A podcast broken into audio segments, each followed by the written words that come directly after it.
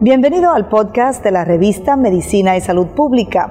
No se pierda nuestra entrevista exclusiva con los médicos y expertos más relevantes para la medicina y la salud pública en Puerto Rico y el mundo. Si desea ver este podcast en vídeo, puede hacerlo en nuestro canal de YouTube Revista MSP.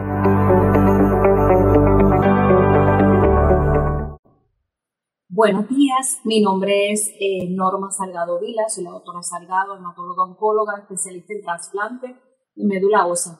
En el día de hoy vamos a hablar un poquito sobre la enfermedad de mieloma múltiple y el tratamiento de inmunoterapia para esta, para esta condición. Eh, antes de todo, quiero mencionarles que mieloma múltiple es una enfermedad eh, de las células plasmáticas. Las células plasmáticas son células que tenemos normalmente en nuestro cuerpo parte de nuestro sistema inmunológico y ellas son productoras de anticuerpos, ¿verdad? Así que es parte de nuestro sistema inmunológico. Eh, no se sabe bien la etiología, ¿verdad? O el origen del mieloma múltiple, aunque se cree que puede ser multifactorial o puede ser hasta de, de carácter genético. Exposición a solventes, a químicos, a radiación, pudieran ser una de las causas de la mutación de estas células plasmáticas para que crezcan desmedidamente y causen daño en nuestro sistema, en nuestro cuerpo, ¿verdad? Eh, cuando hay una mutación de esta célula, esta célula empieza a crecer desmedidamente y empieza a producir anticuerpos o más bien proteínas no funcionales. Estas proteínas este, llegan a tener una cantidad en nuestro cuerpo que probablemente nuestro organismo no puede manejar, específicamente el riñón, Así que estos pacientes pueden presentar con fallo renal. Lo otro que estos pacientes pueden presentar es anemia y pueden presentar lesiones líticas en huesos. Eh, esto, la enfermedad de mieloma se caracteriza, ¿verdad?, por tener lesiones en huesos, este, pudiendo producir fracturas patológicas a nuestro cuerpo. Eh, no hay ninguna enfermedad que, que nos pueda llevar, este, bueno, que nos puede llevar a tener mieloma, o sea, que yo haya tenido un virus en el pasado o alguna infección o algún problema, no nos va a llevar a tener mieloma. Pero sí sabemos que esta condición puede ser eh, el desarrollo de una enfermedad o de un proceso en nuestro cuerpo no maligno, como son una aparición de proteínas de, significado que no tiene significado para nosotros. Y entonces esta condición va a ir, puede ir progresando hasta tener un, mieloma que no tiene síntomas y posteriormente una enfermedad de mieloma que tenga síntomas. Es importante cuando hablamos de, la enfermedad saber cómo, cómo la podemos diagnosticar y el diagnóstico de esta enfermedad se hace por exámenes de sangre, exámenes de orina y hacemos una biopsia de médula ósea. Depende de los resultados de estos estudios, nosotros podemos determinar si este paciente tiene o no mieloma múltiple o tiene una enfermedad que conocemos en inglés como smoldering myeloma, ¿verdad? que es un mieloma que no tiene ningún tipo de síntoma, pero que sabemos que una gran cantidad de sus pacientes en poco tiempo van a desarrollar síntomas y van a desarrollar la condición de mieloma múltiple. Eh, dentro de los primeros este, tratamientos que se desarrollan para la enfermedad de mieloma múltiple, eh, tenemos este, la quimioterapia, tenemos la radioterapia, y últimamente eh, hemos visto mayores avances con medicamentos como son las inmunoterapias o la terapia de anticuerpos. Estas terapias van dirigidas a, muchas de estas terapias de la inmunoterapia va dirigida a inducir a nuestro sistema inmunológico a ir en contra de las células de mieloma. Eh, hay terapias también que son anticuerpos, ¿verdad? Son nuestras células de mieloma están marcadas por unas proteínas y estos anticuerpos lo que hacen es ir en contra de estas proteínas que están en la célula de mieloma. Así que estos atacan particularmente a la célula de mieloma. Eh, hemos sabido que combinar terapias de inmunoterapia y terapias de anticuerpos producen una mejor, un mejor control de la enfermedad de mieloma múltiple y hasta podemos llevar a los pacientes a revisión completa con eh, estos medicamentos que hoy en día utilizamos como la inmunoterapia o, este, o la terapia de anticuerpos. ¿Qué pacientes pueden ser eh, candidatos para recibir terapia. Mira, todo paciente que tenga mieloma múltiple este, es candidato a recibir esta terapia. Hay ciertas terapias, ¿verdad?, que hay pacientes que no van a tolerar porque tienen alguna condición este, de base. Por ejemplo, un paciente que tiene fallo renal, hay que, este, estas terapias hay que ajustarlas a su fallo renal, ¿verdad?, que tengan fallo de sus riñones. Eh, los pacientes que tienen anemia, trombocitopenias marcadas, severas, pues probablemente eh, no se van a beneficiar tanto o no van a ser candidatos porque tienden también a tener este mielosupresión. Quiere decir que estas terapias pueden bajar nuestras células eh, rojas, nuestras células blancas, nuestras plaquetas. Y eso hace que estos pacientes no pudieran utilizar esta terapia. Pero cada paciente es individual y debe evaluarse este, a sí mismo de manera individual para cada ciclo de terapia o para cada nueva terapia que él va a, a recibir. Eh, en este, eh, otras terapias para esto o estos otros tratamientos que hay para esta enfermedad, este, hoy día, pues tenemos el, hoy día y hace ya unos años que tenemos este tipo de tratamiento, que es también el trasplante de médula ósea, ya sea autólogo y si el paciente no respondiera a trasplantes autólogos, pudiéramos considerar trasplantes halogenéicos, ¿verdad? Donde los pacientes reciben células madres de pacientes que, de otras personas saludables que son compatibles con ellos. Este, esto hace que el paciente desarrolle un nuevo sistema inmunológico, ¿verdad? Y estas células nuevas que él recibe van a atacar también las células de mieloma.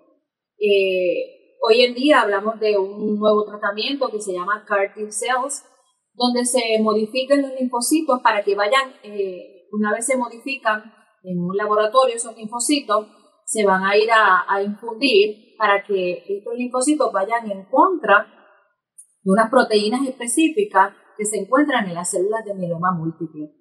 Así que como vemos hay un armamentario grande este, dentro del tratamiento del mieloma múltiple. Y los más recientes, ¿verdad? Son aquellos que están relacionados a la inmunoterapia o las terapias de anticuerpos. Eh, los nuevos eh, eh, eh, mieloma es una enfermedad no tan común. Este, para el 2021, según la Sociedad Americana del Cáncer en Estados Unidos, aproximadamente hay 34.900 casos nuevos, ¿verdad? Eh, de estos, 6.008, de estos alrededor de 12.000 de 12 personas, 12.400 morirían de mieloma múltiple, este, y más o menos se iguala entre hombres y mujeres. Eh, se dice que en el transcurso de la vida, eh, estoy hablando de las estadísticas de Estados Unidos, este, uno en 132, quiere decir 0.76% de la población pudiera desarrollar mieloma múltiple. Eh, sabemos que hoy en día, eh, antes, cuando el, el, múltiple se diagnosticaba, el paciente tenía alrededor de seis meses de vida en el inicio solamente tratábamos a los pacientes con esteroides de cadrón, este, solamente eso, ¿verdad? Así que los pacientes este, morían al cabo de seis meses. Hoy en día sabemos que la sobrevida de estos pacientes es mucho mayor, ¿verdad? Este, así que los pacientes se han beneficiado de estas nuevas terapias. A través de los años hemos visto cómo hemos desarrollado eh, medicamentos como lo son este, inhibidores de los proteosomas, este, anticuerpos monoclonales en contra de la enfermedad, eh, inmunoterapia, aparte de los esteroides que anteriormente utilizábamos. También hemos podido estudiar cómo la combinación de, de medicamentos hace una mejor respuesta en los pacientes y una mejor sobrevida en los pacientes. Eh, así que básicamente esta es la información que tenía para darle en el día de hoy, eh, otra de las cosas que hay que tomar en consideración cuando damos tratamiento ¿verdad? son los efectos secundarios. Toda quimioterapia, todo tratamiento de inmunoterapia o eh, anticuerpos en contra de las células de mieloma tienen efectos secundarios. La mayoría de ellos pues son este, bastante tolerables, ¿verdad? Entre ellos pueden tener alguna náusea, vómito, con algunos de esos medicamentos puede caerse el pelo, podemos tener neuropatías, adormecimiento de las manos o los pies, alguna sensación de ardor o dolor en las manos o los pies por la neuropatía que estos pacientes pueden desarrollar. Eh, otra de las cosas es que puede aumentar el riesgo de otras infecciones. Eh, y básicamente esos son los, los efectos secundarios más temidos cuando pacientes van a trasplante. Eh, también muchos síntomas gastrointestinales, al igual que sabemos que la calvicie, que es un poquito preocupante especialmente en las mujeres, pero sabemos que son este, transitorios y que van a mejorar a medida que vayamos este, eliminando ese tipo de medicamentos o terminemos esa terapia de inducción o consolidación. Eh, los pacientes de mieloma requieren una terapia de inducción, una terapia de consolidación y una terapia de mantenimiento. por lo general lo hacemos con inmunoterapia, esa terapia de mantenimiento. Eh, así que esto es básicamente lo que tenía para ofrecerles, la información que tenía para ofrecerles hoy. Si tienen alguna pregunta,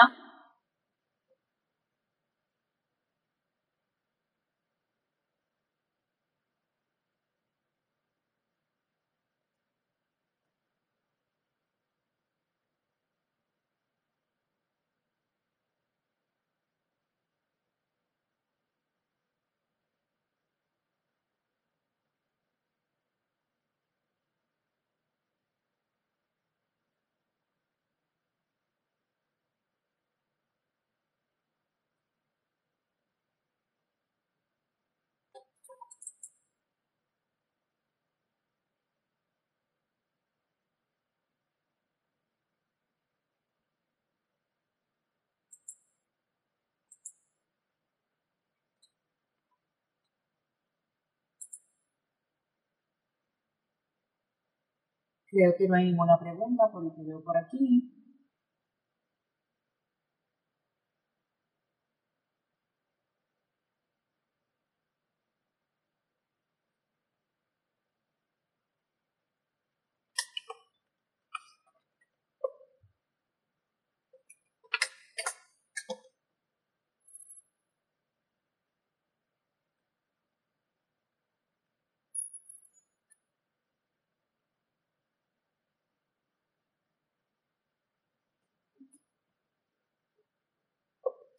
Aquí preguntan si hay alguna alimentación en especial referente a la dieta. Bueno, todos sabemos que, eh, bueno, cuando uno eh,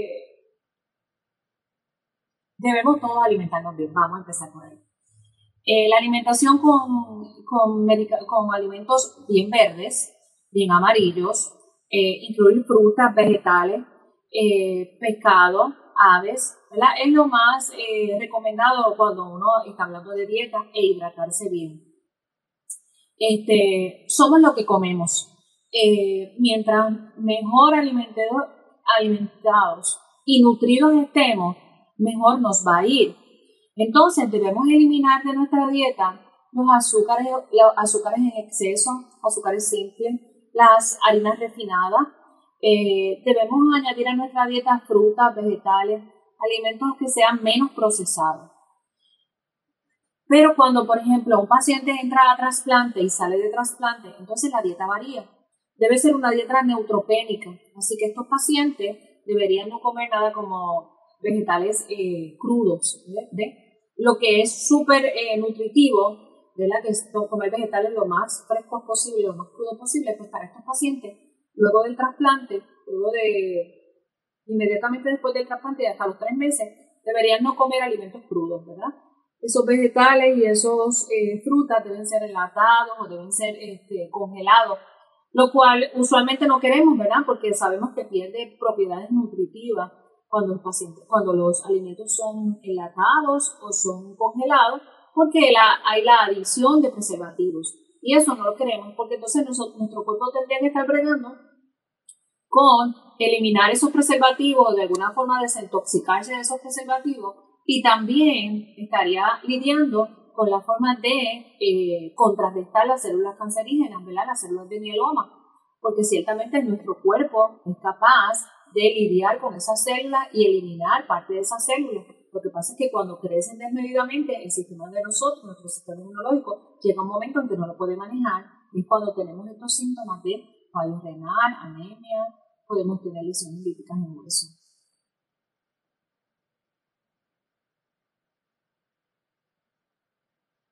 Para un, efecto, bueno, Trasplante de hígado es otra, otra, otra, otra rama de la medicina que no es la que yo, la que yo tengo.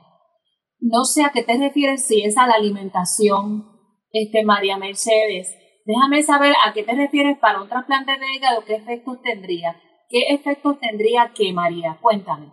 Este, hazme un poquito más este, abundante la pregunta para poderla entender.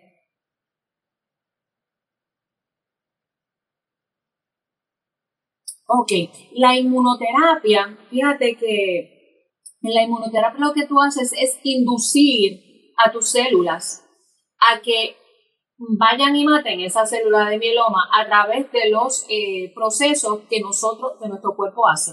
¿Ves?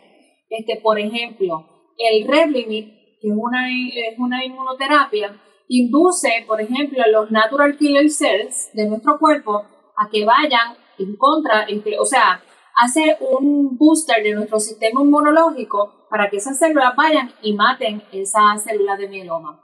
Los anticuerpos son células que son anticuerpos y así como tenemos vacunas como... No, vamos a hacer esto.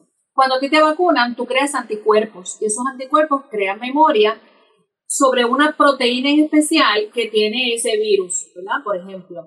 Entonces, cada vez que, tú, cada vez que tu cuerpo reconoce esa proteína, va y eso lo ataca. En esta, estos anticuerpos que se le dan a los pacientes, por ejemplo, este, tenemos un anticuerpo en contra del CD38. Las células de mieloma contienen CD38 Así que cuando yo doy este medicamento, que es un anti-CD38, y él reconoce a mi célula de mieloma que tiene este anticuerpo CD38, pues esta, este anticuerpo monoclonal ve esta proteína que se llama CD38 y va y la atrapa y mata a esta célula. De esa forma. Así que más o menos esas son las diferencias.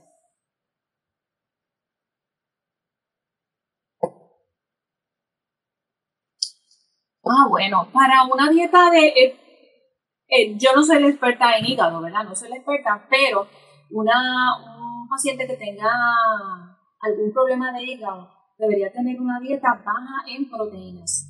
Así que, y las proteínas deben venir de, por ejemplo, pescado o carne blanca. Este, pero te digo, María Mercedes, este, que no, no es mi expertise el hígado, una, pero este, te, puedo, te voy a dar una recomendación. Ora con toda tu alma y con todo tu corazón para que muevas la mano del Dios de los cielos sobre esa niñita de dos añitos que va a recibir su hígado. Y el Señor, conforme a su voluntad y los propósitos de Él en ella, lo va a hacer. Espero que tenga un trasplante muy bueno. Espero en el Señor que antes de que la trasplanten, ese tumor este, desaparezca en el nombre de Jesús.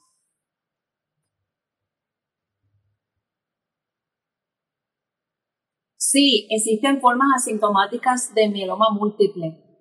Este, hay pacientes que tienen mieloma múltiple y no sienten nada, pero y la mayoría de las veces que este, se diagnostican es porque su médico primario va viendo una disminución en su hemoglobina. Aunque sea leve, el, el médico primario cuando va viendo esas hemoglobinas que van bajando, este, empieza a buscar la razón por la cual va bajando esa hemoglobina y, muchas veces nos damos cuenta que el paciente tiene una cosa que se llama smoldering myeloma, que es un mieloma múltiple asintomático. Y solamente tú ves alguno que otro rasgo y es bien leve. Y si el, el primario o el médico primario, el médico lo ve bien suspicaz, él va a ir en busca de esa respuesta de por qué tiene la hemoglobina baja y, y podemos dar cuenta que este paciente tiene esta forma asintomática de mieloma múltiple. Sí, hay otros pacientes que tienen mieloma múltiple y, está todo bastante bien, pero a veces le hace, por alguna razón, le hacen laboratorios de rutina y ahí puedes ver cómo tiene calcio alto o eh, algo de insuficiencia renal, y tú vas viendo que la creatinina sube un poquito. Este, así que por eso es bien importante nuestro seguimiento, nuestro, nuestras pruebas de seguimiento eh, con nuestros médicos primarios anualmente uno debe hacerse unas pruebas como unas pruebas generales, ¿verdad? Un CBC, una química, eh, ver cómo está la tiroides, ver cómo está nuestra, nuestra orina, ¿verdad? Porque también en la orina podemos ver que se escapan proteínas y, y los pacientes de mieloma tienen fallos renales, así que pudiéramos ver algo de eso. Y estos pacientes cuando tienen una etapa bien inicial, pues no tienen síntomas.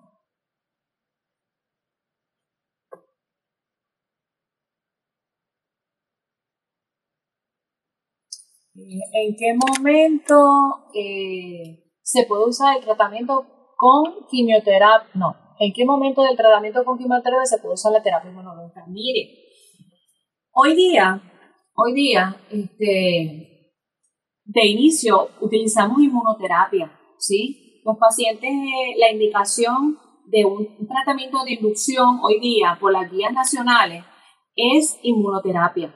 Lo que se le da a los pacientes es inmunoterapia porque se ha visto que estos tratamientos tienen una mejor respuesta a tratamiento. La, enfermedad responde mucho mejor a tratamientos con inmunoterapia.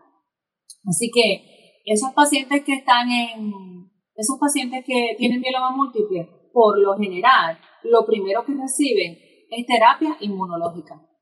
Ya hoy en día casi, casi, casi ha caído en desuso la quimioterapia para los pacientes de mieloma múltiple.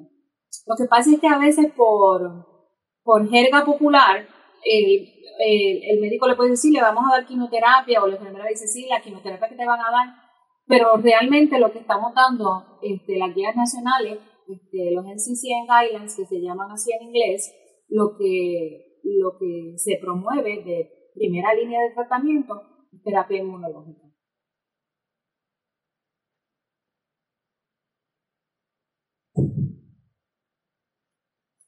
El terapia de médula con terapia de anticuerpos. Bueno, no. El trasplante de médula ósea, inicialmente eh, tú le das a un paciente terapia inmunológica, ¿verdad? O inmunoterapia como terapia de inducción.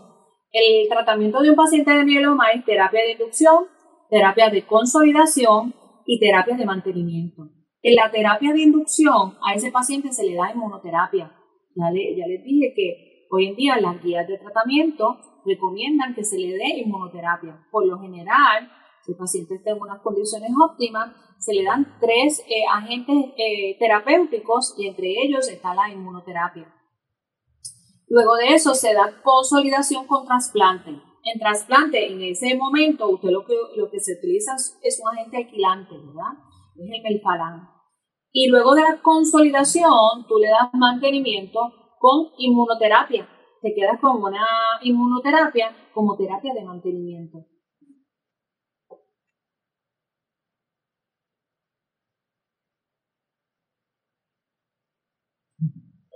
Bueno, sufres de colesterol y triglicéridos. Bien. Eh, primero que nada, evita las carnes rojas, los quesos, este, las grasas saturadas. Mayormente este, la dieta alta en, grasas animales este, es la que nos produce tener colesterol y triglicéridos altos. Este, si no está muy alto, puedes este, recurrir a, a, a, terapias naturales, ¿verdad? a veces son bastante efectivas. Si no es muy alto el colesterol, hacer una dieta, hacer ejercicio, importante que ahora estamos todo el tiempo en las redes sociales, en el televisor, sentados, en el Netflix, este, un anuncio no pagado. Así que no debemos tratar de evitar esas prácticas sedentaristas que tenemos tan, tan actualmente. Actualmente estamos muy sedentarios. Y este, tu médico primario o tu, el que te esté atendiendo, tu endocrinólogo tu cardiólogo, debe este, recomendarte estatinas, ¿verdad? O algún otro agente para bajar ese colesterol, porque es importante. La primera causa de muerte eh, en Puerto Rico y en Estados Unidos son las enfermedades coronarianas, así que es importante mantener el control de ese colesterol. Pero lo más importante es la dieta y el ejercicio, ¿está bien?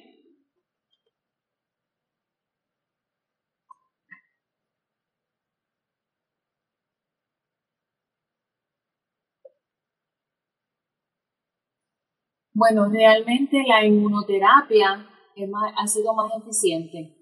De hecho, este, ya les había mencionado anteriormente que la quimioterapia este, no es la, primera, el primer, la primera opción de tratamiento, sino la inmunoterapia. Eh, no está descartada la quimioterapia, claro que no, pero este, hoy día, eh, dentro del armamentario que tenemos, la inmunoterapia y, la terapia de anticuerpos ha ido avanzando también, es la terapia de elección, de elección para estos pacientes porque tienen una mejor sobrevida, porque la respuesta es mucho mayor. Este, hay combinaciones que su respuesta, la respuesta al tratamiento sobrepasa el 85%, ¿sí? Eh, especialmente en aquellos que usan triple terapia terapia triple con tres agentes, no, la quimioterapia no es la más eficiente. Bueno, el mieloma puede hacer que tengamos otras condiciones. Por ejemplo, un paciente de mieloma este, puede desarrollar fracturas de huesos patológicas. Un paciente de mieloma puede desarrollar una afección renal tan grande que pueda necesitar diálisis. ¿sí? Así que eh, son este, efectos de la enfermedad en los cuales debemos estar siempre pendientes.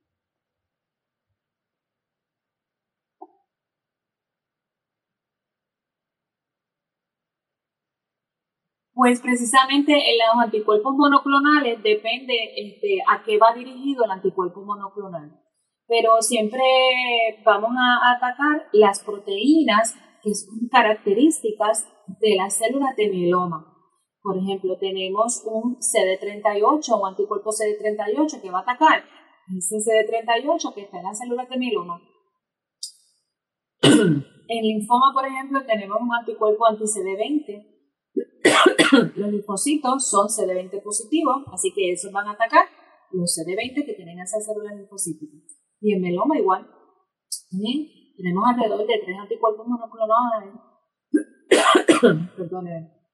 Así que este, básicamente eso es lo que pretende este, los anticuerpos monoclonales, atacar esa proteína diana, target, como tú le llamas, y esa proteína es la que tiene la célula de mieloma y el anticuerpo lo que va a atacar es esa proteína target.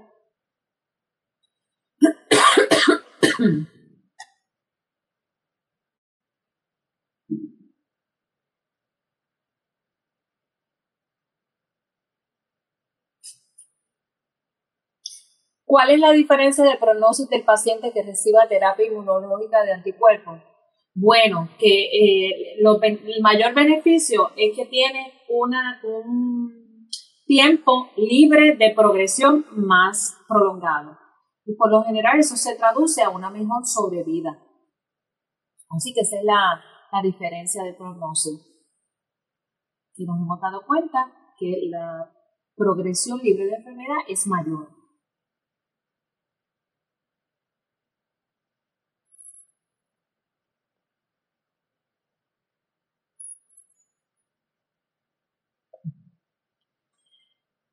Jesús Bordones. Esta es una conferencia de mieloma múltiple. Pero ¿cómo puedes atacar los, ataques de pánico? Lee la Biblia, ora, ¿sí? Haz ejercicios de respiración, escucha buena palabra. Trata de no escuchar malas noticias, escucha buenas noticias, buena palabra, buena música, cosas que te edifiquen, que hablen bien, ¿sí? Y ya tú verás, lo otro es modifica tus hábitos alimenticios, haz ejercicios, baja de peso. A veces esos ataques de pánico es que hay una sensación de ahogo. El estar sobrepeso aumenta esa sensación de ahogo aún más. Pero por sobre todas las cosas, ora mucho. El Señor te da la paz, el Señor te sana. No sé de qué, eh, Silvana, no sé de qué metástasis en el hígado, de qué tipo de tumor me estás hablando. Y zona lumbar, no sé si me estás hablando de mieloma múltiple. Si me estás hablando de mieloma múltiple, eh, si la metástasis en la zona lumbar y hay alguna, hay, está comprometido el cordón espinal o está comprometida la integridad de esa vértebra, deberías este, mandarte a que te evaluara el radioterapeuta y para el hígado, inmunoterapia o eh, terapia de anticuerpos o quimioterapia para la condición que tengas debería, debería ayudarte en esas metástasis.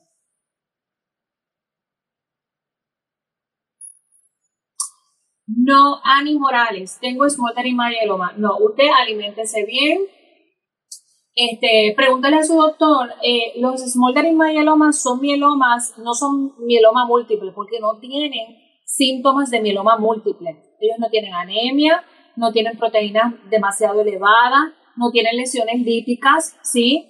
Tienen una beta-2 microglobulina normal, su albúmina está normal, sus proteínas están bastante bien. Este, para el smoldering myeloma hay que hacer una biopsia de médula ósea, ¿verdad? Porque si tiene características eh, citogenéticas, si tiene citogenéticas anormales, depende qué tipo de citogenética, uno podría considerar dar algún tipo de tratamiento para evitar progresión. Pero eso es una, eso es una evaluación bien, eh, eso entre el doctor que la vea este, cuando le haga su biopsia, a ver si tiene, porque a veces citogenéticas anormales, específicamente las que van con el cromosoma 1, pues tienden a ser un poquito más agresivos. Así que el, ese seguimiento de usted debe ser más frecuente, cada tres meses, con sus laboratorios, ver que esa proteína monoclonal no vaya en aumento, ¿sí? Y si esa proteína no anormal aumenta más del 25%, considera el tratamiento.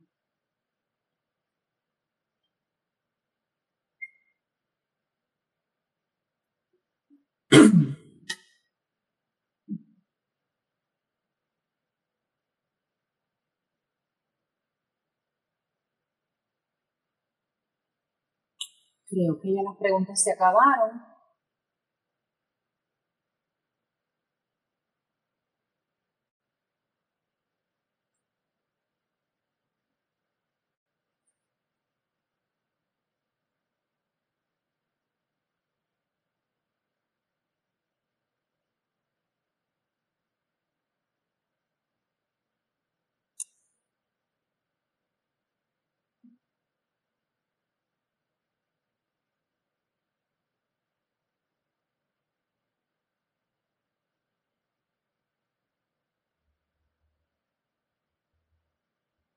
Me parece que ya no hay más preguntas.